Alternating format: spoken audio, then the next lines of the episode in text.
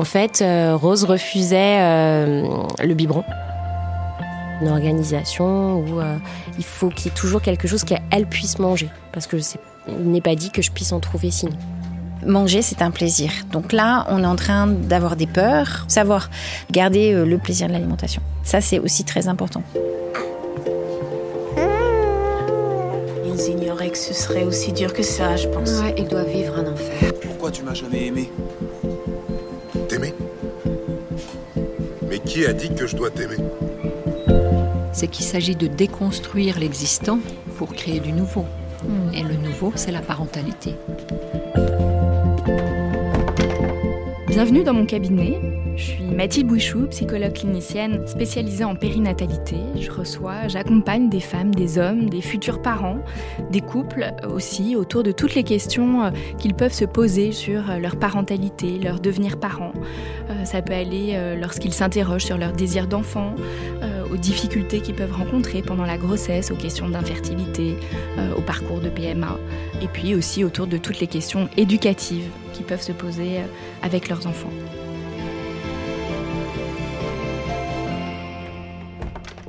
Bonjour Nina, Bonjour. qu'est-ce qui vous amène aujourd'hui avec votre petite fille Je viens parler de son allergie aux protéines de lait de vache. Quel âge elle a votre fille Alors là, elle a deux ans et neuf mois. D'accord. Et à quel moment cette allergie euh, aux protéines de lait de vache euh, est apparue Je l'ai découverte euh, à six mois. Elle avait six mois. Premier biberon avec du lait infantile qui n'était pas un lait euh, HA. Jusqu'à ces six mois, en fait, le lait que je lui donnais, enfin, que j'essayais de lui donner. En fait, c'est ce qui fait que la découverte a été à six mois. En fait, euh, Rose refusait euh, le biberon. C'était un allaitement euh, exclusif jusqu'à à peu près euh, quatre mois et demi, cinq mois. Tout au long, en fait, j'ai essayé d'introduire le biberon euh, avec euh, donc ce lait infantile achat qui m'avait été conseillé à la sortie de la maternité. Impossible. À cinq mois, j'ai réussi à lui donner des toutes petites quantités. Et sur le courant du sixième mois, en fait, il se fait que j'étais euh, en vacances. On était au mois d'août, un dimanche. On avait des amis à la maison qui avaient un petit qui avait le même âge que Rose. Les pharmacies, c'était compliqué de trouver du lait HA, de la marque euh, que Rose prenait à ce moment-là. Donc, euh, bah, elle m'a proposé gentiment une quantité de lait, en fait, pour qu'elle puisse avoir euh, le biberon, pour continuer l'in- l'introduction du, du lait infantile avec le biberon. Le papa a essayé de donner le biberon pour la première fois. Ça n'a pas marché. Je me suis dit, c'est parce que c'est le papa. J'ai pris ma fille, j'ai pris le biberon. Elle a accepté deux, trois gorgées. Je sais pas, dans quelques minutes, il y a eu euh, d'abord des vomissements, des vomissements en jet, à répétition, et au bout de, je sais pas, c'est difficile à estimer. euh, Pour moi, c'était très rapide, peut-être pris cinq minutes, euh, ou après, suivi de diarrhée. Et donc, on avait vomissement et diarrhée. J'ai du mal à estimer le temps, mais ouais. Oui, donc de manière très rapide, j'imagine ça a dû être assez impressionnant. Ah bah oui, oui, oui. Alors heureusement, la, maman en fait du petit en question était euh, infirmière. Ça m'a un peu plus sécurisée, c'est-à-dire qu'on était vraiment deux autour euh, de Rose en fait pour essayer de gérer, parce qu'effectivement c'est impressionnant. Sur le moment, on- en fait, on essaye juste de faire comme on peut. Avant cette première fois où Rose prend le biberon, du coup vous aviez allaité, est-ce que vous aviez déjà pu observer des gènes ou, voilà, des, choses euh, chez Rose qui pouvaient vous interpeller? Alors oui, mais en fait, euh, je m'en suis rendu compte à retardement. En fait, c'est-à-dire qu'une fois que le diagnostic était posé, tout s'est expliqué. C'est-à-dire que Rose a souffert de coliques euh, dès la naissance. Donc voilà, donc les nuits un peu difficiles. Et après beaucoup. Alors c'était plutôt des signes ORL. C'est-à-dire qu'elle avait tout le temps le nez qui coule, des reflux. Mais c'était pas les reflux qui étaient le plus importants. Du coup, il y a cette première prise euh, de biberon, vous êtes avec votre amie euh, infirmière, voilà cette réaction très très forte de Rose. Qu'est-ce que vous avez fait? Même au moment de l'allaitement, en fait, Rose tirait pas beaucoup. En fait, c'est une petite mangeuse, même actuellement. Et à ce moment-là, donc, elle prenait beaucoup de tétés, mais elle prenait pas des grosses quantités. J'avais du lait, mais en fait, dès que j'ai commencé aussi à introduire, enfin, à donner le biberon, un peu plus de biberon, j'avais pas non plus beaucoup de lait. Donc, quand c'est arrivé, elle avait six mois, donc euh, on pouvait lui donner des compotes. Donc, je me suis dit euh, que, bah là, effectivement, pas de lait. Je me suis dit que je gardais ce que je pouvais avoir moi au niveau euh, pour lui donner au niveau du sein pour la nuit et au cas où, j'ai quand même été euh, dans une pharmacie de garde, euh, parce que donc c'était le dimanche à la campagne, pour trouver du lait HA en me disant, bon, bah, ça passait quand même au cas où, si besoin. J'ai toujours ça en dépannage. Et voilà, et avec les compotes, je l'ai surveillé comme du lait sur le feu. Cette journée-là, je l'ai pas quitté pour surveiller. Et à quel moment, du coup, vous avez vu, est-ce que vous avez vu un médecin qui vous avait sollicité? Des lendemains. Des mhm. lendemains. C'est-à-dire que, donc, on était à la campagne, on a pris la voiture le soir, après plusieurs heures, pour avoir vérifié que ça allait, qu'il n'y avait pas d'autres signes. Voilà, on était à deux heures de Paris, on est rentré, et, dès le lendemain, j'ai pris rendez-vous avec euh, la pédiatre euh, qui suit ma fille. Hmm. C'est à ce moment-là que le diagnostic de l'allergie a été posé? Oui. A priori, c'était une allergie aux protéines de lait de vache. Elle m'a orientée euh, en me disant il faut aller consulter un gastroallergologue et puis euh, de prendre euh, du lait de riz, du lait de riz infantile. Donc avant même de consulter, du coup, d'avoir un rendez-vous, sachant que la pédiatre m'avait dit la prise de sang pourrait ne rien donner, je ne vous la fais pas faire, vous verrez avec le spécialiste. Donc voilà, donc j'ai pris rendez-vous au cabinet du docteur euh, Garcet. Et depuis, bah, euh, tous les six mois, il y a une prise de sang pour euh, voir comment son allergie évolue. et elle reste au laiderie infantile. Et quand vous avez rencontré le docteur Garcet, quel examen Alors, est-ce qu'il y a eu cette fameuse prise de sang? Est-ce qu'il y a eu d'autres examens qui ont été réalisés, d'autres explorations? Alors, en fait, la prise de sang m'avait été prescrite avant de voir le, le docteur Garcet. Donc j'avais les résultats, je les ai apportés, c'était visible en fait qu'elle avait une allergie qui était assez forte. La pédiatre en fait déjà quand elle avait vu les résultats en fait de la prise de sang, donc à un an, m'avait déjà prévenu qu'il y aurait certainement, si ça n'évoluait pas bien, une réintroduction en hôpital de jour. C'est ce qui vous attend euh, prochainement? Oui. oui, oui. J'ai pu consulter et voir le docteur Garcet après, qui avait déjà les résultats en fait, qui indiquaient euh, l'allergie aux protéines euh, de lait de vache. Par contre, ce que je ne savais pas et qui a été mis en évidence suite à cette consultation, c'est que Rose est également allergique aux protéines bovines, au bœuf en fait, à la viande de bœuf. Voilà, c'est suite à l'interrogatoire pour savoir comment se passait la, euh, la diversification alimentaire euh, que je me suis rendu compte que euh, Rose ne mangeait jamais ses assiettes quand il y avait du bœuf. Et voilà, je n'avais pas imaginé qu'effectivement ça pouvait être associé. À la prise de sang suivante, il y a eu effectivement une recherche pour déterminer si elle y était allergique également, ce qui est le cas. Du coup, comment vous avez organisé les choses dans un premier temps par rapport à la diversification alimentaire et puis aujourd'hui euh, pour Rose autour de l'alimentation, comment vous organisez ses repas? Donc Rose est en crèche. Donc il y a un PAI qui a été mis en place, c'est-à-dire que euh, euh, j'ai une feuille où je remplis tout ce que je vais mettre dans son panier repas, où je dois donc il y a un panier repas que je fournis à la crèche pour le repas du midi et pour le goûter parce qu'ils ont interdiction de donner euh, à manger à Rose. Et du coup, ils ont également le, nécessaire avec euh, les seringues et, euh, d'adrénaline et l'aérius. Si malencontreusement Rose fait une réaction Une réaction parce qu'on est à la crèche, qui peut y avoir, voilà, on n'est pas à l'abri. Euh, après, euh, ils font effectivement très attention. Euh, c'est-à-dire que dès le départ, dans le placement même à table, l'assistante maternelle qui est là avec les enfants pour leur donner à manger se mettait entre Rose et les autres enfants.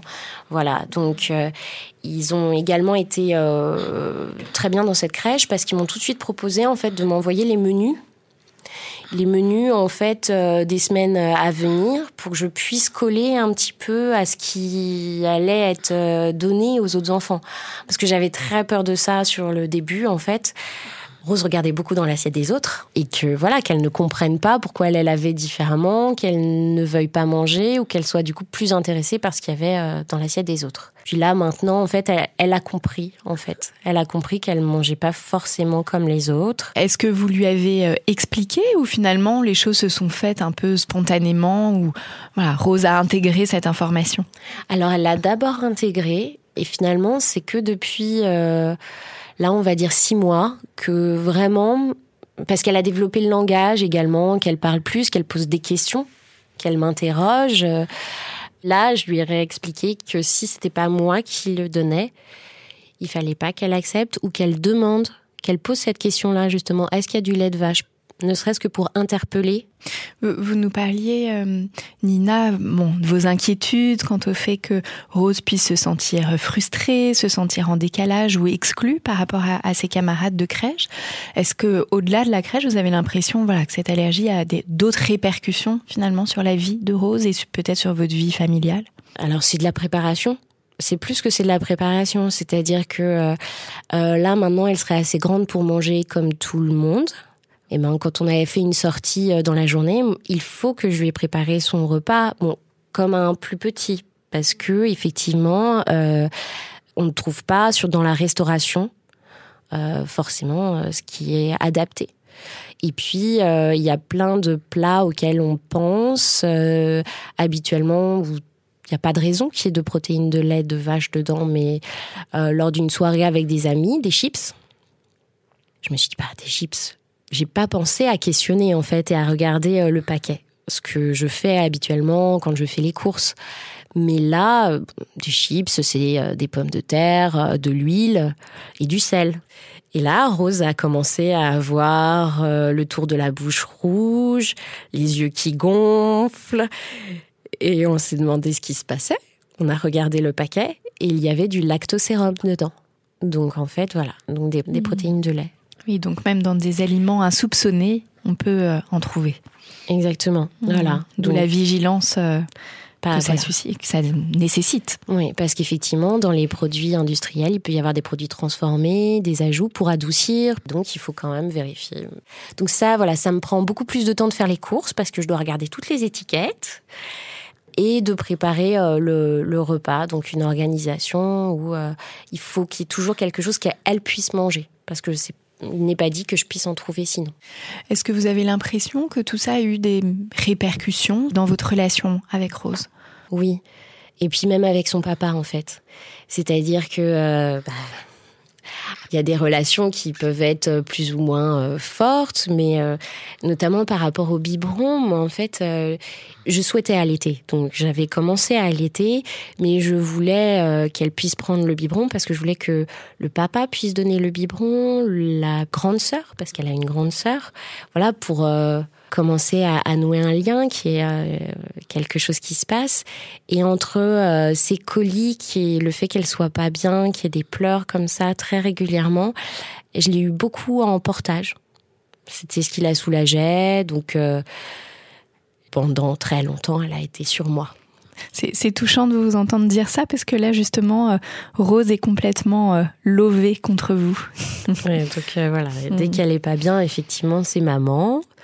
Le papa a pu se sentir mis à distance, ne pas savoir quoi faire quand il y avait ses pleurs. euh. C'est maintenant qu'il y a un vrai euh, lien qui se fait euh, euh, avec son papa, euh, voilà. Merci beaucoup Nina, merci Rose aussi pour ton écoute. Et je vous propose qu'on rejoigne dans le salon d'à côté notre experte, le docteur Karine Garcette.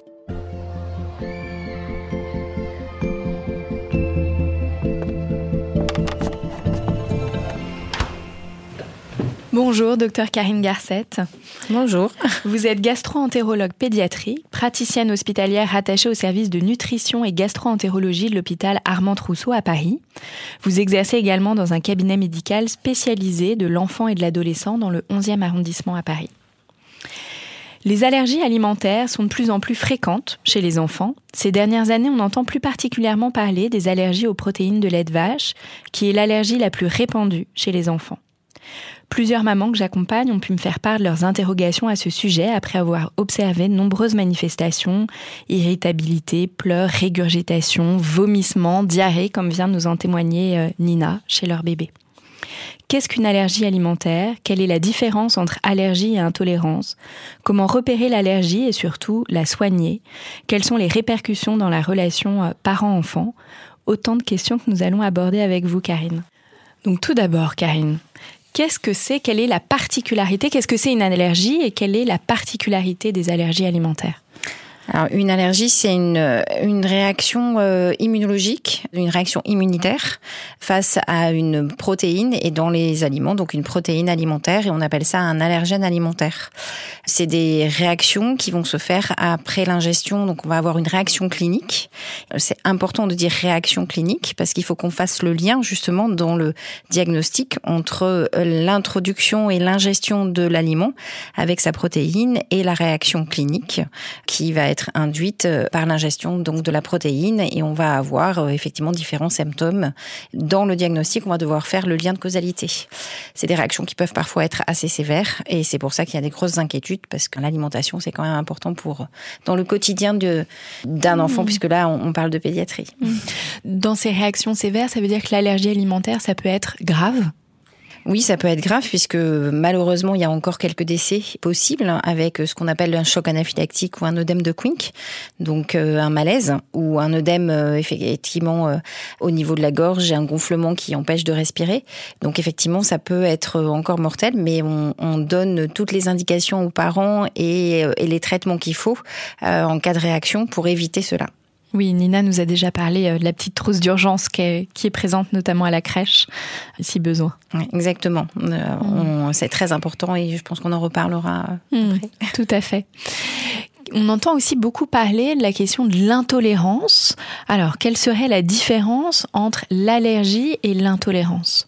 L'allergie, c'est une réaction immunologique, vraiment de notre système immunitaire, contrairement à une intolérance qui peut être une intolérance liée avec un déficit enzymatique, comme celle que vous connaissez tous, euh, ce qui est l'intolérance au lactose, qui est le sucre du lait, et qui est liée euh, à une insuffisance euh, de production enzymatique qui s'appelle lactase, hein, qui se situe au niveau de l'intestin. Donc ça n'a rien à voir du tout, et donc même si c'est des signes digestifs de type diarrhée, vomissement, on parlera, nous, d'allergie, de forme digestive, mais on ne veut plus qu'on parle d'intolérance quand c'est des allergies, quand c'est des réactions qui peuvent être importantes. Je disais en introduction voilà, que les allergies sont de plus en plus présentes chez les enfants, euh, que l'allergie aux protéines de lait de vache est l'allergie la, la plus répandue. Statistiquement, est-ce qu'on sait à peu près ce que ça représente? L'allergie, euh, c'est à peu près 6-7% euh, des, des, enfants. Après, ça dépend des pays, ça dépend des, ça dépend vraiment de des différents endroits. Allergie alimentaire toute confondue. Après, euh, la plus répandue, c'est chez le petit, puisque effectivement, comme on parlait beaucoup du petit, j'ai dit c'est la plus répandue chez l'enfant qui est tout petit. C'est l'allergie aux protéines élevage qui est la première et la plus fréquente. Après, chez les enfants plus grands, c'est beaucoup plus les fruits à coque, l'arachide, qui sont beaucoup plus fréquents. après, on a d'autres allergènes. Hein. L'allergie aux protéines de lait de vache, on a environ, à, pareil, en fonction des études, euh, parce que c'est toujours pareil, il faut étudier, donc mm. c'est 2 à 3% environ des enfants. Donc là, vous nous dites voilà, les différents euh, euh, allergènes possibles, les protéines de lait de vache, les fruits à coque. Quelles seraient voilà, les autres allergies alimentaires possibles? Nina nous parlait voilà, de l'allergie aux protéines bovines. Alors, l'allergie aux protéines bovines, c'est un peu particulier puisque c'est une allergie qui croise avec l'allergie aux protéines de lait de vache. Et donc, euh, il y a un certain nombre d'enfants qui peuvent être allergiques aux, protéines bovines alors qu'ils sont allergiques aux protéines de vache. C'est pas la majorité. Il y a plein d'enfants qui peuvent manger du bœuf et du veau, notamment. Par contre, l'allergie aux chèvres et brebis, c'est des allergies croisées, enfin des allergies très fréquentes euh, avec les allergies aux protéines de lait de vache. Donc, il faut surtout pas en donner. Euh, ça, c'est très, très important. Après, il y a d'autres allergènes. Hein. Un enfant euh, peut avoir aussi une allergie à l'œuf, une allergie au blé, une allergie aux crustacés, aux poissons, aux fruits à coque, euh, cajou, pistaches, et puis l'arachide, bien sûr, parce qu'il est une allergie assez fréquente. Comment ces allergies alimentaires vont-elles se manifester? Nina nous disait ça a été très rapide, des vomissements, des diarrhées. Quels peuvent être les autres signes cliniques? Alors, on a plusieurs euh, types de signes parce qu'il y a des formes qui vont être plus euh, de type digestif, d'autres qui vont être plus immédiates. Euh, on peut avoir des diarrhées, vomissements immédiatement, comme ce qui s'est passé avec Rose. Par contre, on peut aussi avoir un enfant qui a une diarrhée qui l'empêche de grossir, qui traîne. Donc ça, c'est une forme digestive particulière, des reflux. Mais après, celle qui nous inquiète le plus, c'est les formes immédiates avec de l'urticaire, avec des gonflements, avec un œdème, parce que c'est celles qui sont plus létales qui ont plus de risques. Donc c'est celle-là qui nous embête le plus. Donc on voilà, on a des, signes cutanés, respiratoires, euh, ORL. Donc les signes respiratoires, une crise d'asthme par exemple, euh, peut nous inquiéter un petit peu plus. Donc ça, c'est des formes qu'on appelle immédiates, souvent dans les moins de trois heures et même très souvent dans le quart d'heure qui suit ou la demi-heure qui suit. Et puis après, on a les formes qu'on appelle retardées, qui sont des formes un petit peu plus tardives ou plus chroniques, on va dire, euh, avec un enfant par exemple qui a des reflux de la diarrhée un peu tous les jours, qui a des pleurs, l'irritabilité. Après, je voudrais vraiment préciser, parce que là, a posteriori, on revient un petit peu sur le diagnostic pour Rose de possiblement des signes en amont. Après, il faut savoir que c'est que 2 à 3 des enfants et que tous les enfants ne sont pas allergiques. Tous ces signes-là, c'est comme un enfant qui a des otites à répétition. L'allergie aux protéines de vache extrêmement rare. Comme symptôme, les otites à répétition, uniquement comme symptôme euh, des otites à répétition. Il y a plus de probabilité que les otites soient liées à la crèche qu'à autre chose. Donc, on surestime les parents, euh, même certains professionnels, ont tendance à surestimer l'allergie, toute allergie confondue. Hein, il y a des études qui montrent que on peut passer d'un diagnostic de. Il y a une étude euh, sur l'allergie aux protéines de l'élevage qui dit que 6% des enfants seraient allergiques si on écoutait tous les parents, alors que finalement, quand après tous ces enfants-là, on a fait le diagnostic, on retombait à un chiffre qui était de 0,6%.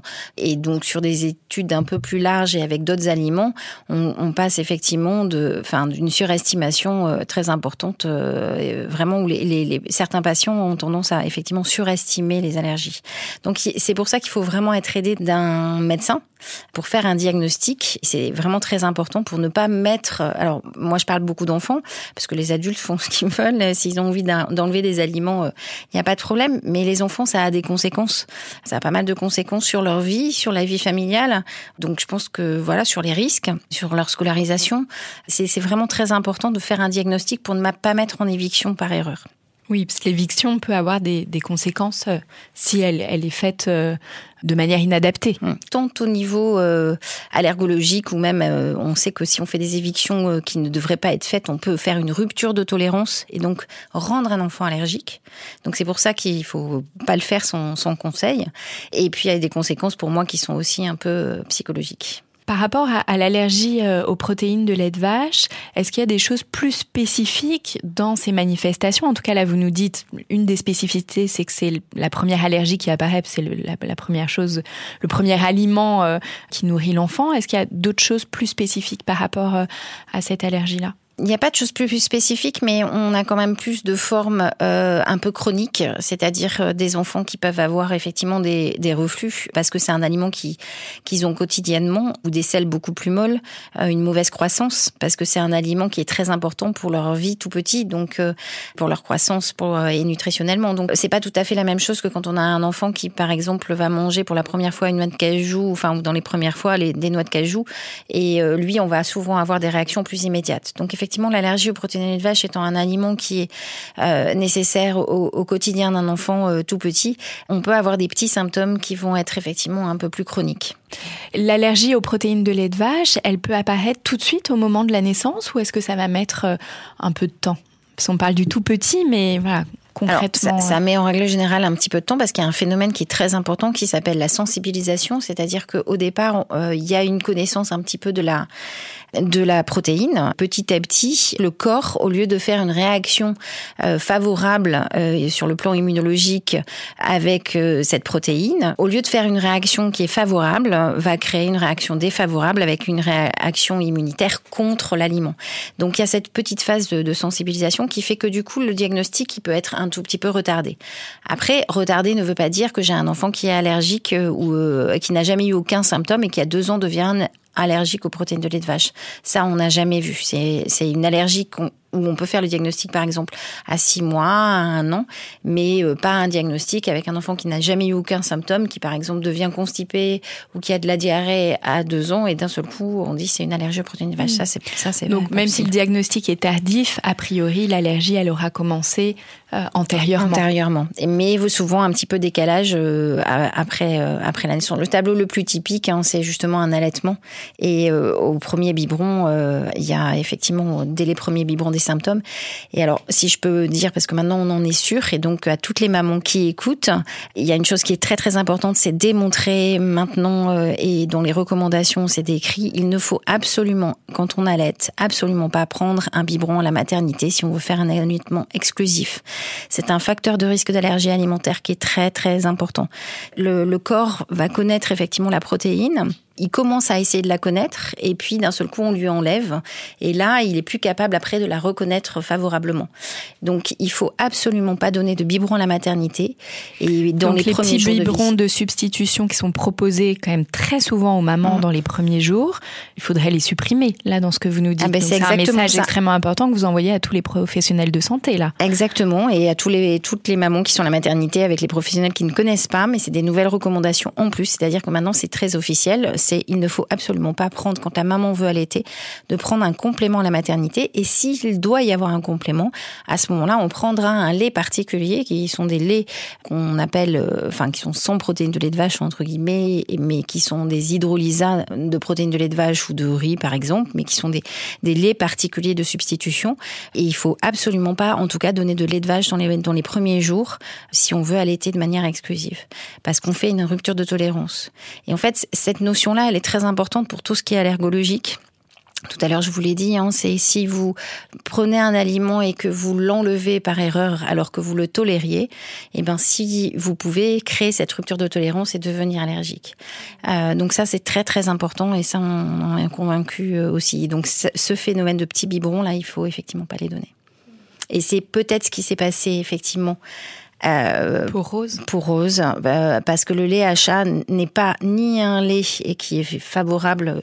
Le lait, le lait à chat, c'est un lait hypoallergénique. Mhm. En fait, la protéine, euh, quand on, on, traite effectivement une allergie aux protéines de lait de vache ou quand on en a un lait, on coupe la protéine en petits morceaux et donc la protéine, elle peut couper un peu à moitié, on va dire, ou en totalité. On appelle ça un hydrolysat extensif. Et le l'hypoallergénique, la protéine n'a pas été coupée entièrement. Elle a été un peu sensibilisée probablement par ça, parce que la protéine. Donc maintenant, les, achats ne sont plus non plus du tout recommandés dans la prévention de l'allergie alimentaire euh, aux protéines de lait de vache. Donc ça, c'est pareil, un autre message, c'est hmm. plus de lait achat. Du coup, si pour être certaine de bien comprendre, Karine, quand si on introduit du lait, il faut continuer. Il faut pas s'arrêter. Ouais, alors ça c'est un peu tout ce qui est c'est ça ça je vais pas pouvoir répondre à la question puisque tout le monde se pose des questions parce que euh, si on introduit du lait, oui, il faut continuer, mais personne ne sait s'il faut le continuer deux fois par semaine, trois fois par semaine, quelle quantité et ainsi de suite. Donc euh, le premier message, c'est surtout la maman, elle a un gros désir d'allaitement, euh, on donne pas de protéines de lait de vache euh, le plus possible, et s'il y a besoin d'un complément et qu'il est un, si c'est un complément assez important, on essaie de le maintenir à ce moment-là euh, peut-être, mais y, y ça, on est encore un peu, il nous manque un peu d'études pour euh, et de temps pour euh, vraiment savoir. Euh, moi, je pense qu'il faut, si s'il y a un gros complément qui est donné, il faut continuer à le maintenir. Mais voilà, et ça, on a encore un peu des incertitudes. Hmm.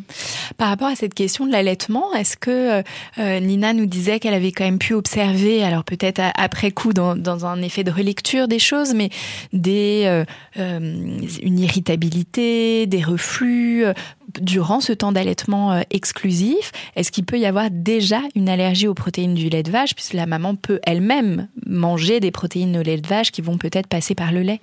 Alors il y, a, des allergies reconnues. Euh, la plus classique, c'est pas c'est pas les reflux, c'est pas la diarrhée, c'est pas les irritabilités, c'est c'est le sang dans les selles. Il y a des mamans qui allaitent leur bébé et leur bébé va avoir du, du sang dans les selles. Euh, et ça, on sait que c'est effectivement ça peut. On met la maman sous régime et ça améliore la situation. On réintroduit pour qu'on et le sang revient. Donc c'est le moyen diagnostic et ça, ça existe. Donc on sait que ça peut arriver, mais c'est pas la majorité. C'est quand même assez faible comme pourcentage. Donc tout ce qui est irritabilité, reflux, ça peut exister via le lait maternel, mais c'est c'est pas la majorité non plus. Donc euh, il faut vraiment être vigilant parce que la période de 0-3 mois, c'est aussi la période des ce qu'on appelle des coliques, qui sont des pleurs, des inconforts, justement. Les régurgitations sont aussi fréquentes à cet âge-là. Donc, il faut vraiment toujours pareil, faire accompagner d'un professionnel. Pour faire une éviction, euh, si on a vraiment des doutes euh, chez la maman, euh, elle fait un régime d'éviction comme on ferait chez le bébé, un régime d'éviction des protéines de lait de vache de chèvre et de brebis. Et on fait un régime et on voit s'il y a une amélioration. S'il n'y a pas d'amélioration, il ne faut pas que la maman fasse un régime d'éviction. Les régimes d'éviction, pendant la grossesse ou l'allaitement, sont un facteur de risque d'allergie alimentaire. Est-ce que euh, lorsqu'il y a une allergie euh, alimentaire, elle peut être associée à d'autres allergies? En tout cas, ça m'amène à cette question du, du terrain allergique. Est-ce qu'il y aurait une dimension héréditaire sur ces questions-là? Quand on a euh, un terrain allergique, on a une première allergie alimentaire, on a ce qu'on appelle un terrain atopique, euh, un terrain allergique, et donc c'est, on a une probabilité d'avoir d'autres allergies alimentaires. Mais ce n'est pas systématique, c'est-à-dire je peux avoir un enfant qui a une allergie au lait de vache et puis qui va développer une allergie à l'œuf, qui va développer une allergie à l'arachide. Donc ça, on en a déjà parlé euh, avec la maman de Rose, donc elle sait qu'effectivement ça peut arriver. Donc c'est effectivement plus fréquent, c'est une probabilité plus fréquente. Effectivement, euh, le terrain allergique, le terrain génétique existe. Hein, euh, on, sait que si par exemple on a deux parents allergiques, on a entre 40 à 60 des, des, enfants qui peuvent être allergiques si les deux parents sont allergiques. Si euh, on a un frère et une sœur et deux parents allergiques, là on monte encore plus à 80 Donc on a un terrain, mais c'est pareil, ce n'est pas du systématique. On a des enfants allergiques qui sont allergiques et on ne retrouve pas de terrain allergique chez les parents. Donc euh, la génétique n'explique pas tout, mais effectivement, euh, il y a des choses. De, mmh. Oui, il peut être un facteur de risque Exactement. auquel on peut être vigilant ouais. si c'est Mais déjà... comme beaucoup de pathologies. Euh... Par rapport à ce que Nina nous racontait, voilà, c'est l'introduction du lait, ces réactions très violentes chez Rose. Quelle doit être la conduite à tenir pour euh, le parent La première chose, c'est que s'il y a un doute, il faut tout arrêter. Donc ça, en règle générale, les parents le font assez bien. S'il y a une réaction euh, aiguë grave, il faut aller aux urgences, bien sûr. Donc une gêne respiratoire, enfin quelque chose qui paraît, l'enfant qui n'est pas bien, qui est tout hypotonique euh, après avoir vomi, qui est pas bien du tout, il faut aller aux urgences. Ensuite, après, ben, on va consulter un allergologue, un gastroentérologue comme moi qui fait aussi de l'allergie alimentaire, son pédiatre hein, ou un médecin généraliste. Euh, et, et, on va aller consulter un médecin qui peut après référer aussi encore à un spécialiste euh, pour pouvoir euh, faire un diagnostic. Alors parfois le diagnostic est effectivement très évident, euh, mais on peut s'aider effectivement des tests et parfois il est plus difficile. Par exemple, comme je vous ai expliqué tout à l'heure, euh, une diarrhée, euh, des reflux, là oui, ça va être plus compliqué. Plus les signes vont euh, être chroniques finalement dans le temps, étalés dans le temps. Là finalement pour ce qui s'est passé par rapport à Mmh. Rose, en tout cas quand il y a une réaction immédiate, il y a Mmh. quelque chose d'assez évident, le parent consulte, fait rapidement le lien. Alors que si ce sont des petits symptômes comme ça étalés dans le temps, c'est peut-être plus difficile. Exactement, c'est plus Mm. difficile. Exactement. Donc, euh, du coup, il faut effectivement faire des tests ou discuter et être bien accompagné par un médecin.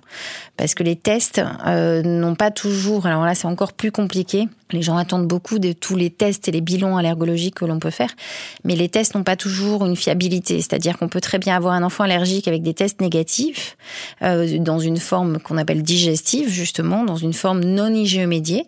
IgE, c'est les petites euh, immunoglobulines qui s'activent dans l'allergie. Et puis on a des allergies donc euh, IgE médiées où effectivement les tests peuvent être effectivement là très positifs. Donc et puis on a des enfants qui ont des tests faiblement positifs et puis finalement euh, bah, ils sont pas allergiques. C'est pour ça qu'il faut vraiment être bien accompagné par un médecin qui connaît le le sujet pour ne pas faire n'importe quoi. Bien sûr. Et du coup, ce bilan, il consiste en quoi? Des prises de sang, des tests d'aliments? Voilà. Alors, Comment ça se passe? Euh, le bilan, on va s'aider au départ effectivement. Première chose, l'allergie, c'est une histoire de réaction clinique, donc on interroge bien les parents sur le relationnel, euh, sur la répétition des choses, par exemple, sur un aliment. Par exemple, les gens qui me disent mon enfant est allergique euh, à l'œuf, eh ben il doit faire une réaction avec l'œuf à chaque fois qu'il en mange. Il y a des choses euh, qui sont un peu immédiates, on interroge bien les parents. Après, on va faire un des tests cutanés et un bilan sanguin. Des tests cutanés, c'est des petites gouttes qu'on pose sur la peau et on pique à travers la peau euh, de manière très faible hein, et on regarde s'il y a une petite réaction euh, rouge et, et, et gonflé, pour simplifier, pour pas dire des mots médicaux. Et, et puis ensuite, la prise de sang nous permet d'avoir aussi des taux qui nous permettent après de suivre l'évolution, c'est-à-dire est-ce qu'ils vont baisser dans le temps et, et, de voir effectivement comment ça va évoluer et si on peut réintroduire l'aliment ou pas. Une notion qui est dite et surtout pareil pour les auditeurs, n'écoutez pas un médecin qui vous dit que on ne fait rien, ni prise de son, ni test, parce que l'enfant est trop petit. Ces tests-là peuvent être faits dès le premier mois de vie. La seule chose, c'est que plus le bébé est petit, plus euh, la, fiabilité du test est un peu plus faible. C'est-à-dire qu'on peut avoir un bébé euh, qui a une allergie aux protéines de lait de vache, je lui fais le test à un mois, il est à peine réactif ou pas du tout, et puis je lui refais deux mois plus tard il va être positif. Donc, mais il ne faut pas euh, ne rien faire et entendre, voilà, euh, les tests peuvent être faits à n'importe quel âge. C'est très important ça parce qu'il y a des médecins aussi qui véhiculent ce message. Bien sûr. Pour euh, l'allergie aux protéines de lait de vache, dont on n'a pas donné l'acronyme hein, APLV, est-ce qu'il y a des choses plus spécifiques par rapport au diagnostic de cette allergie-là? Il n'y a pas de choses plus spécifiques puisqu'on va faire des tests cutanés, euh, un bilan sanguin. Euh, mais ce qui va être très important, je vous ai parlé beaucoup des formes digestives. Euh, j'en parle beaucoup parce que c'est quand même l'allergie du tout petit la plus répandue et pour laquelle on nous pose le plus de questions. Mais euh, il y, a, beaucoup de formes digestives dans l'allergie aux protéines de vache.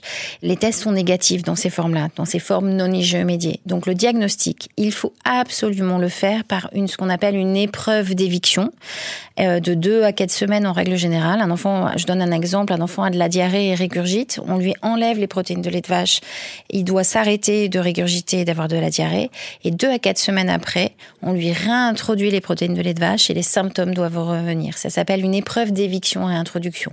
Et c'est comme ça qu'on doit faire le diagnostic puisque les tests vont être négatifs. Et cette épreuve d'éviction, elle n'est pas toujours faite. Donc, enfin, d'éviction oui, mais de réintroduction quatre semaines après, elle n'est pas toujours faite. Et c'est pareil, là, il y a plein de fausses allergies à cause de ça. Donc, euh, donc il faut vraiment, vraiment faire ces épreuves-là. Donc, c'est peut-être le point sur lequel il y a une petite spécificité sur le diagnostic.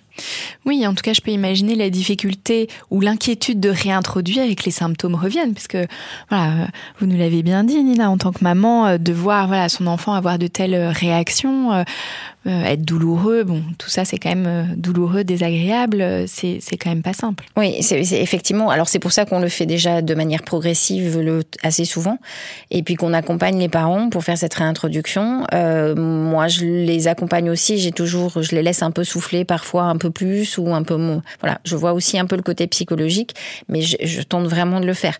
Euh, Nina, vu son histoire, il a été hors de question de réintroduire puisqu'on avait des tests qui étaient positifs, étaient fortement positifs, mais c'est un important, en tout cas dans des formes non digestives, de faire ces épreuves d'éviction et introduction pour le diagnostic.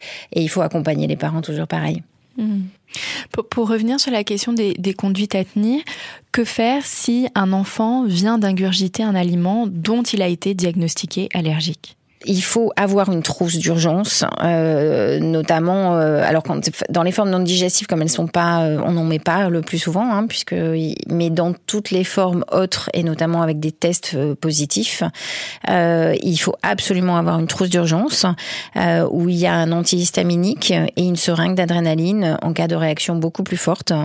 C'est une petite piqûre à faire en sous-cutané avec un stylo auto-injecteur et ça, il doit y avoir une trousse à la maison et puis une trousse la collectivité où est l'enfant. Partout où il va dans son petit sac à dos. Partout où il va et cette voilà, exactement. Alors là vous avez dit la bonne phrase, c'est-à-dire que partout où euh, effectivement l'enfant euh, va avec un petit sac à dos parce que souvent on me demande de faire de faire quatre trousses d'urgence et je refuse parce que c'est quand même un coût. Heureusement ces seringues ne sont pas utilisées trop fréquemment, mais c'est un gros coût et, euh, donc normalement c'est c'est la seringue qui suit l'enfant dans son sac à dos et non pas on en met partout et on en diffuse partout parce que comme elles sont pas utilisées c'est un gros gaspillage et elles ont une durée de vie qui est très qui, est, limitée. qui est limitée, euh, du coup, Karine, une fois le, diagnostic posé, quels vont être les traitements proposés pour les allergies alimentaires? Alors le traitement, c'est l'éviction de l'allergène alimentaire, c'est-à-dire qu'il faut absolument éviter euh, l'allergène, euh, enfin pour une durée euh, que j'espère la plus courte, mais c'est pas toujours le cas. Et donc du coup, on va apprendre euh, les parents à lire les étiquettes. hein. Parfois, on conseille de voir une diététicienne hein, pour essayer de mieux comprendre et puis d'adapter aussi au, au niveau nutritionnel s'il y a plusieurs allergies alimentaires. Par exemple, un enfant qui a euh, malheureusement, il y en a quelques-uns qu'on suit qui ont une allergie au blé, à l'œuf et au lait de vache euh, ben, c'est nécessaire euh, souvent d'accompagner un petit peu parce que la maman elle est un peu perdue pour préparer, enfin les parents sont un peu perdus pour préparer effectivement les repas ou pour euh, euh, les inquiétudes sur le plan nutritionnel. Donc euh, c'est vraiment un enfant plus grand. Je vous donne un autre exemple sur les sur la noix de cajou. On peut avoir de la noix de cajou cachée dans certains aliments ou l'arachide. On fait de l'éducation thérapeutique et moi je dis aux parents emmenez-les dans les quand ils sont plus grands qui savent lire, apprenez-leur à lire les étiquettes, allez avec eux, vous leur dites de choisir plein d'aliments et puis euh, et puis qu'ils lisent les étiquettes et que et pour leur expliquer mais tu vois ça tu n'as pas le droit de choisir, ça tu peux choisir. De- donc pas mal d'éducation en tout cas thérapeutique mais c'est le traitement de l'allergie, c'est l'éviction de l'allergène alimentaire.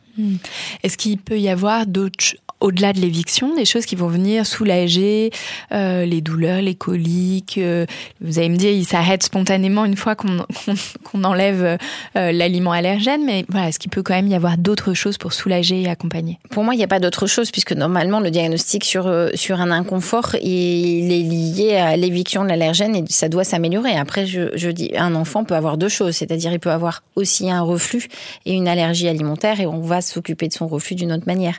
Euh, il peut avoir des, des coliques également euh, et une allergie alimentaire. Mais donc on va s'occuper des deux symptômes. Mais normalement, si le, le symptôme est lié à l'allergie, vous enlevez l'allergène et les, les symptômes disparaissent. Nina, vous nous disiez tout à l'heure voilà, que vous aviez utilisé un lait euh, du coup de, de substitution. Voilà. C'est le docteur Garcet qui vous a recommandé d'utiliser du lait de riz? Alors oui, mais en fait la pédiatre Dès la fait, suspicion. dès la suspicion en fait, pour justement être sûr qu'il n'y ait pas de souci. Karine, euh, alors vous avez recommandé euh, à Nina d'utiliser euh, ce, ce lait de riz. Comment on le choisit? Pourquoi le lait de riz? Euh, Est-ce que vous pouvez nous expliquer tout ça? Ce qui est important, c'est de choisir un- ce qu'on appelle un lait de substitution euh, sans protéines de lait de vache, qu'on dit sans protéines de lait de vache. Et donc, comme je vous ai expliqué tout à l'heure, on va couper, on va avoir des laits où on va couper les protéines. Donc, soit on utilise un lait à base de protéines de lait de vache et qu'on va couper en petits morceaux et qui s'appelle un hydrolysa extensif euh, ou poussé de protéines de lait de vache. Soit après, on peut utiliser des hydrolysats euh, de riz, euh, ce qui a été utilisé là. Tous les hydrolysats de riz ne sont pas équivalents, euh, qu'il y a des recommandations euh, qui existent et euh, tous n'ont pas fait d'études pour vérifier que c'était effectivement des, des préparations pour nourrissons qui permettaient une bonne croissance, qui avaient des bons apports. Donc il faut faire très attention. Donc je conseille aux auditeurs d'aller plutôt en pharmacie plutôt que d'aller dans les boutiques bio parce que il y a de tout. Et puis dans les boutiques bio, il faut faire attention parce qu'il y a ce qu'on appelle les jus végétaux et les jus végétaux euh, sont, euh, ce ne sont pas, euh, enfin c'est des jus végétaux, ce sont pas des laits. Et donc faire très attention à ça. On peut les utiliser quand on a un enfant qui a 4 ans dans la préparation alimentaire, mais on ne doit pas les utiliser comme substitut de lait de vache euh, à la place du lait de vache pour un bébé qui est tout petit. Donc il faut faire très attention à ce qui est dit et ce qui est fait. Tous ne se valent pas et c'est très important. On doit effectivement demander conseil aux professionnels de santé, aux médecins, pour savoir si le, ce qui est utilisé est, est correct. Et une fois que l'enfant grandit, qu'il y a la diversification, comment on substitue euh, le lait Je pense au yaourt, par exemple. euh, On va demander euh, que l'enfant boive son lait de substitution le plus longtemps possible. hein. Et puis après, il y a des petits desserts euh, qui ont été euh, faits euh, sans, euh, sans protéines de lait de vache. Euh, L'industrie a quand même fabriqué des yaourts à base de végétaux, donc euh, coco, amandes, soja. Donc quand l'enfant grandit, on va proposer effectivement à la fois pour la texture aussi, hein, parce que après c'est des enfants qui n'aiment pas du tout quand on leur réintroduit la texture yaourt puisqu'ils en ont jamais mangé. Euh, donc ces, ces substituts permettent aussi de travailler aussi sur la texture. Euh, ce qui est très important, c'est de, de travailler aussi sur le développement de la diversification de manière normale euh, et euh, pour euh, aussi le côté psychologique, le côté oralité, c'est très important aussi. On va toujours faire attention aux apports puisque c'est des enfants qui vont pas manger tout à fait les mêmes choses. On est très vigilant aux apports et notamment aux apports de calcium puisque si l'enfant ne veut plus boire ses préparations pour nourrissons, il peut y avoir une baisse des apports de calcium. Et ça, ça peut avoir une répercussion sur la croissance, par exemple? Alors, ça n'a pas de répercussion sur la croissance, ça se voit pas en fait. Ça se voit pas, mais c'est pour son avenir, puisque si on n'a pas assez d'apports de calcium, euh, on a une minéralisation osseuse qui n'est pas suffisamment bonne, et c'est pour euh, toute sa vie. Bien sûr. Quelle est l'évolution des allergies euh, alimentaires? Euh, Alors, ça va peut-être différent en fonction de, de l'allergène. Euh, Exactement, oui. L'évolution de l'allergie est complètement différente. Sur une allergie aux fruits à coque et à l'arachide, qu'on va diagnostiquer chez un enfant de 3 ans, 4 ans, et euh, l'allergie aux protéines de lait de vache. Les allergies tardives, comme chez celle d'un adulte, hein, euh, plus elles sont tardives, plus elles sont presque pour la vie. Et puis les allergies aux fruits à coque sont quand même très très durables, donc ça n'a rien à voir. L'allergie aux protéines de lait de vache est une allergie qui évolue favorablement dans la plupart des cas, avec un, âge d'évolution, on va dire, euh, très favorable entre plus 3 et 6 ans. Mais il faut savoir qu'il y a un enfant sur deux qui peut ne plus être allergique, enfin, en, grosse moyenne, hein, euh, vers un an, un an et demi. Donc ça évolue favorablement. Euh, l'allergie à l'œuf est une allergie qui aussi euh, évolue assez favorablement. Donc les allergies du tout petit peuvent évoluer plus favorablement. Mmh, que celles qui arrivent plus tard. Que celles qui arrivent plus tard. Et donc après, mmh. si malheureusement l'allergie au lait de vache a tendance à ne pas s'améliorer favorablement, maintenant on essaie de faire des protocoles de désensibilisation d'un, ou d'induction de tolérance orale. C'est un peu compliqué euh, sur le, la sémantique et donc je vais pas l'expliquer, mais voilà, pour essayer de donner des petites doses de lait de vache. Je, je, prends comme exemple le lait de vache, des petites doses de lait de vache que l'enfant tolère et pour euh, petit à petit que son corps se réhabitue et redevienne un peu ami avec lui. C'est ce qui va se passer pour Rose à l'hôpital? Oui, c'est ce qui va se passer parce que euh, Rose, elle grandit et elle garde des taux assez élevés. je pense pas qu'elle puisse tolérer une des doses entières. Et donc, on va réintroduire euh, des petites doses et voir si elle peut tolérer. Par exemple, euh, peut-être que ce sera euh, effectivement qu'un petit gâteau qui, voilà, je ne vais pas citer la marque, mais qui contient un petit peu de beurre et qu'on va donner tous les jours, tous les jours pour essayer de, de faire qu'elle guérisse un peu mhm. plus vite. Et, et pourquoi la nécessité d'être hospitalisée? C'est une hospitalisation de jour à temps plein? Comment ça C'est une hospitalisation de jour et c'est obligatoire et nécessaire parce qu'il y a un risque à donner cette, cette prise. Vous avez entendu Nina dire que Rose avait mangé une chips qui contenait euh, quelques protéines euh, de lactosérum, ce qui est une dose extrêmement faible, et elle a fait une réaction. Donc euh, il y a un risque si je lui donne une dose qui est un peu plus forte. Donc toutes les réintroductions avec des, tests très positifs et, qui, et des enfants qui ont fait des réactions, qui sont des réactions immédiates avec des réactions cutanées, respiratoires, toutes les réintroductions se feront à l'hôpital. On a évoqué un peu en filigrane les, préoccupations euh, des parents euh, sur cette question du développement, du poids, les, enfants qui grandissent pas ou grossissent pas euh, comme comme ils devraient. Est-ce que c'est des inquiétudes que vous avez eues, Nina? Oui. Oui, oui, parce qu'en fait, alors ça va, parce que justement, à chaque à chaque consultation, il y a la courbe de, poids, de croissance en fait, où à chaque fois c'est noté. Donc Rose suit sa courbe, mais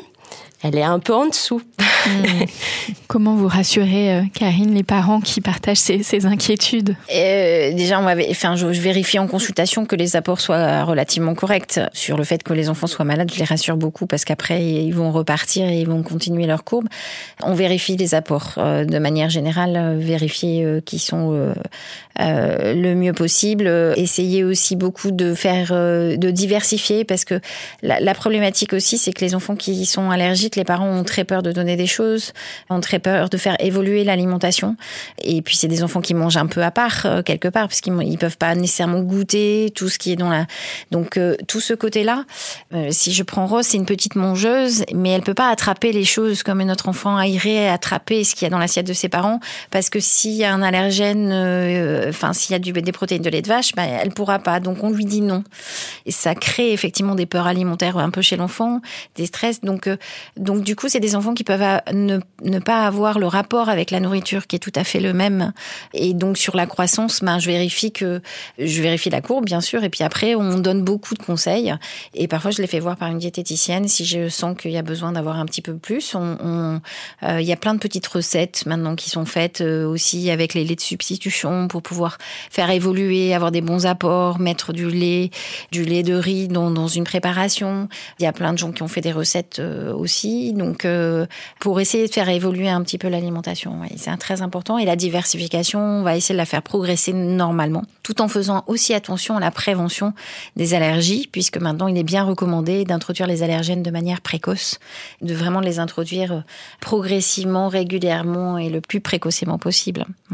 Mais euh, on les rassure beaucoup et donc en fait quand ils viennent en consultation, en tout cas avec moi, hein, je ne parle que de mon expérience, mais globalement c'est la même chose pour tout. Il y a trois axes de consultation en allergologie, c'est c'est effectivement le régime d'éviction et est-ce qu'il y a des conséquences après donc sur le côté un peu nutritionnel, la trousse d'urgence et puis après euh, bah, l'évolution, est-ce qu'on peut réintroduire ou pas réintroduire? C'est les trois axes de consultation. Justement, par rapport à là ce que vous évoquez, voilà, est-ce qu'il y a plus de hum, troubles alimentaires ou de troubles de l'oralité chez les enfants euh, qui présentent une allergie alimentaire, justement du fait de cet impact d'un rapport différent qui se crée à l'alimentation et puis de- de l'angoisse des parents? Euh, Il y a effectivement euh, un peu plus de, de, de difficultés, euh, enfin un peu plus. En tout cas, c'est quelque chose de connu. Euh, déjà, ils ont une acceptabilité de certains goûts et textures qui est différent puisque les laits de substitution qu'ils prennent ont un goût différent du lait de vache. Donc euh, ça déjà, euh, c'est qu'ils ont été élevés avec un goût particulier. Par exemple, certains ont un goût très amer, notamment les hydrolysats poussés de protéines de lait de vache. Ils sont plus amers, c'est connu. Ils ont eu pendant des mois et des mois quelque chose d'amer dans la bouche, donc ils peuvent ne pas aimer Ensuite, je vous ai parlé des textures tout à l'heure avec les yaourts.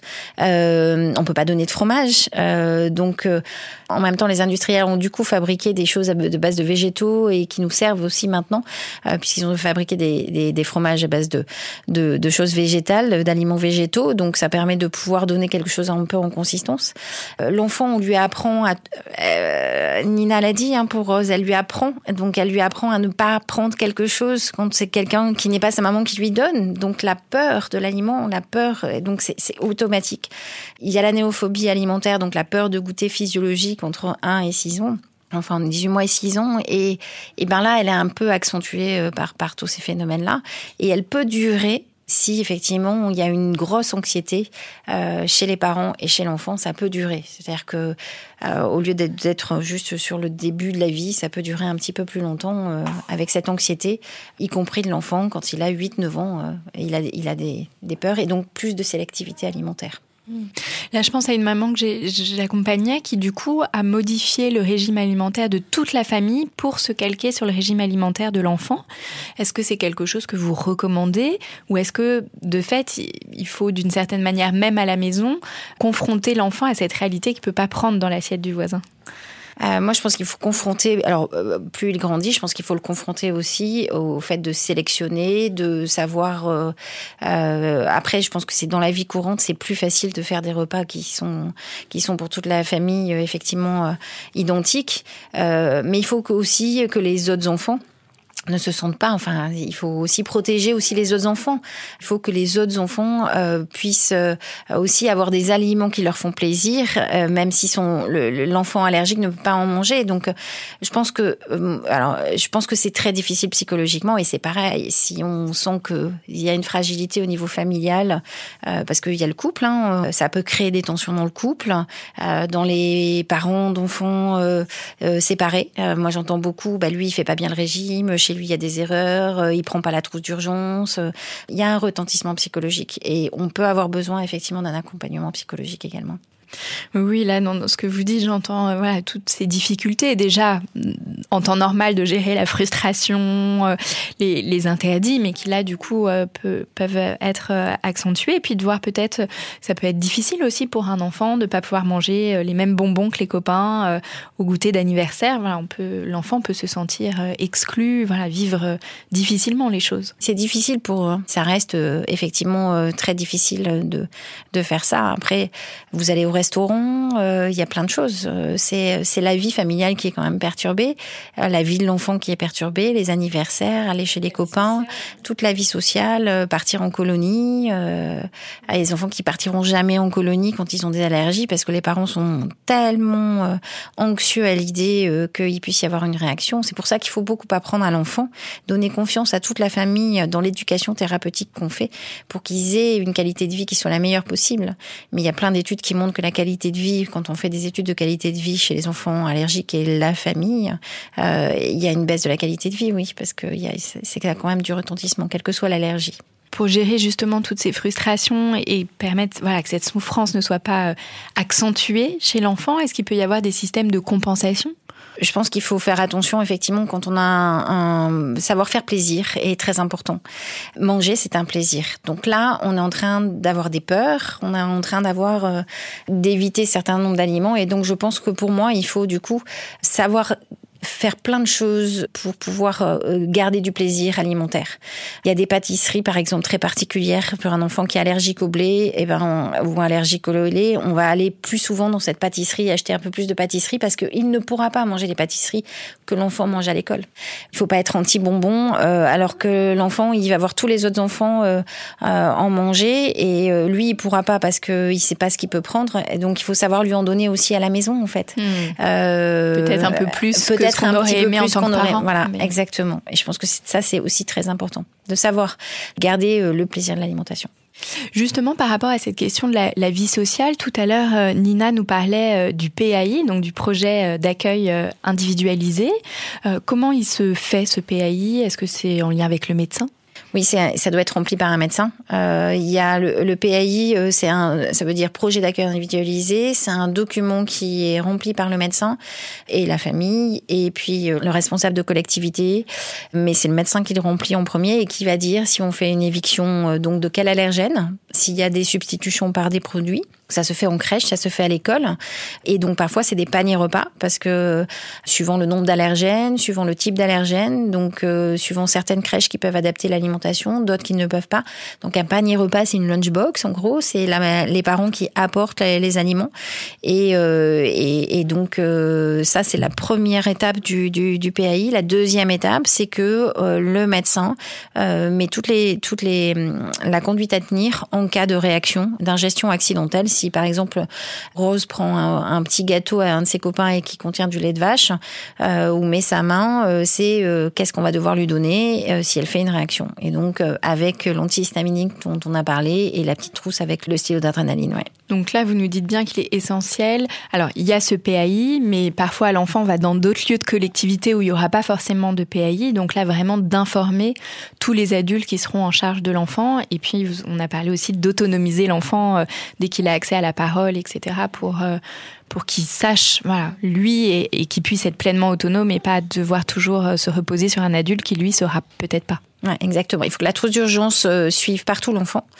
Et donc, euh, quand les années, il y a des anniversaires, tout ça, il faut que vraiment le, le voilà. Là où je dis toujours chez mes grands, hein, notamment chez les, les, grands qui sont plus autonomes. D'ailleurs, les réactions allergiques les plus graves que moi j'ai eues, hein, c'est chez l'ado qui n'a pas toujours sa trousse d'urgence, euh, qui prend, qui fait moins attention à ce qu'il mange. Donc, il faut que la trousse d'urgence, elle suive toujours. Et donc, l'éducation thérapeutique, c'est ça, c'est que l'adolescent doit avoir sa trousse d'urgence en permanence. Dans les anniversaires, il faut la trousse d'urgence quand vous allez au restaurant, vous devez avoir votre trousse d'urgence euh, et toujours savoir poser les questions.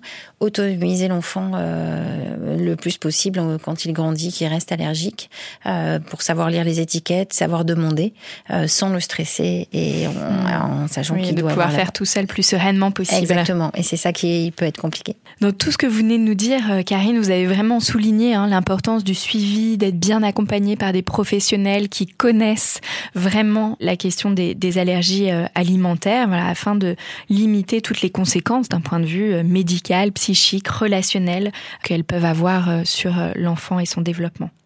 Je recommande souvent des lectures à mes patients. Docteur Garcette, est-ce que du coup, euh, vous auriez des choses à nous recommander à la fois pour les parents et pour les enfants? Beaucoup de livres de cuisine aussi, pour pouvoir euh, faire des nouvelles recettes et travailler vraiment sur cette ouverture sur les repas, sur la nourriture. Si j'en avais à recommander, je travaille avec une diététicienne qui a écrit des livres, mhm. euh, qui s'appelle Catherine Bourron-Normand. Euh, c'est une diététicienne qui travaille avec moi aussi au cabinet et qui peut voir des enfants allergiques et donner tous les conseils aussi. Il faut pas hésiter à aller voir des diététiciennes si on a besoin d'un informations allergie.net euh, et puis euh, allez voir aussi euh, les sites pédiatriques comme Mpédia qui est un, site de la société ambulatoire de pédiatrie, l'AFPA.